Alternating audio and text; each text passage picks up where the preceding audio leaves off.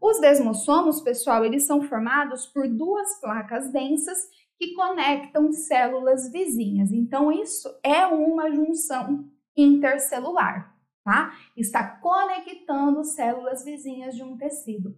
Qual é a, a função dos desmossomos? Promover a adesão intercelular, adesão entre as células.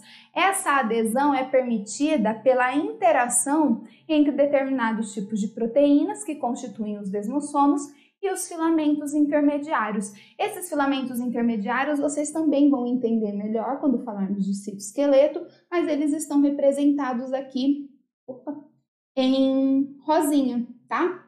Existem filamentos proteicos chamados de filamentos intermediários, eles estão dispersos nas células. Esses filamentos se ligam a essas placas densas que formam os desmossomos e ocorre então interação entre as células e adesão.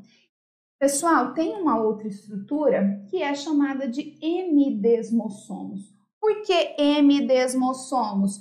Porque é metade, né, de um desmossomo. Olha aqui, apenas uma placa densa que está presente formando essa estrutura. Qual é a função do hemidesmossomo?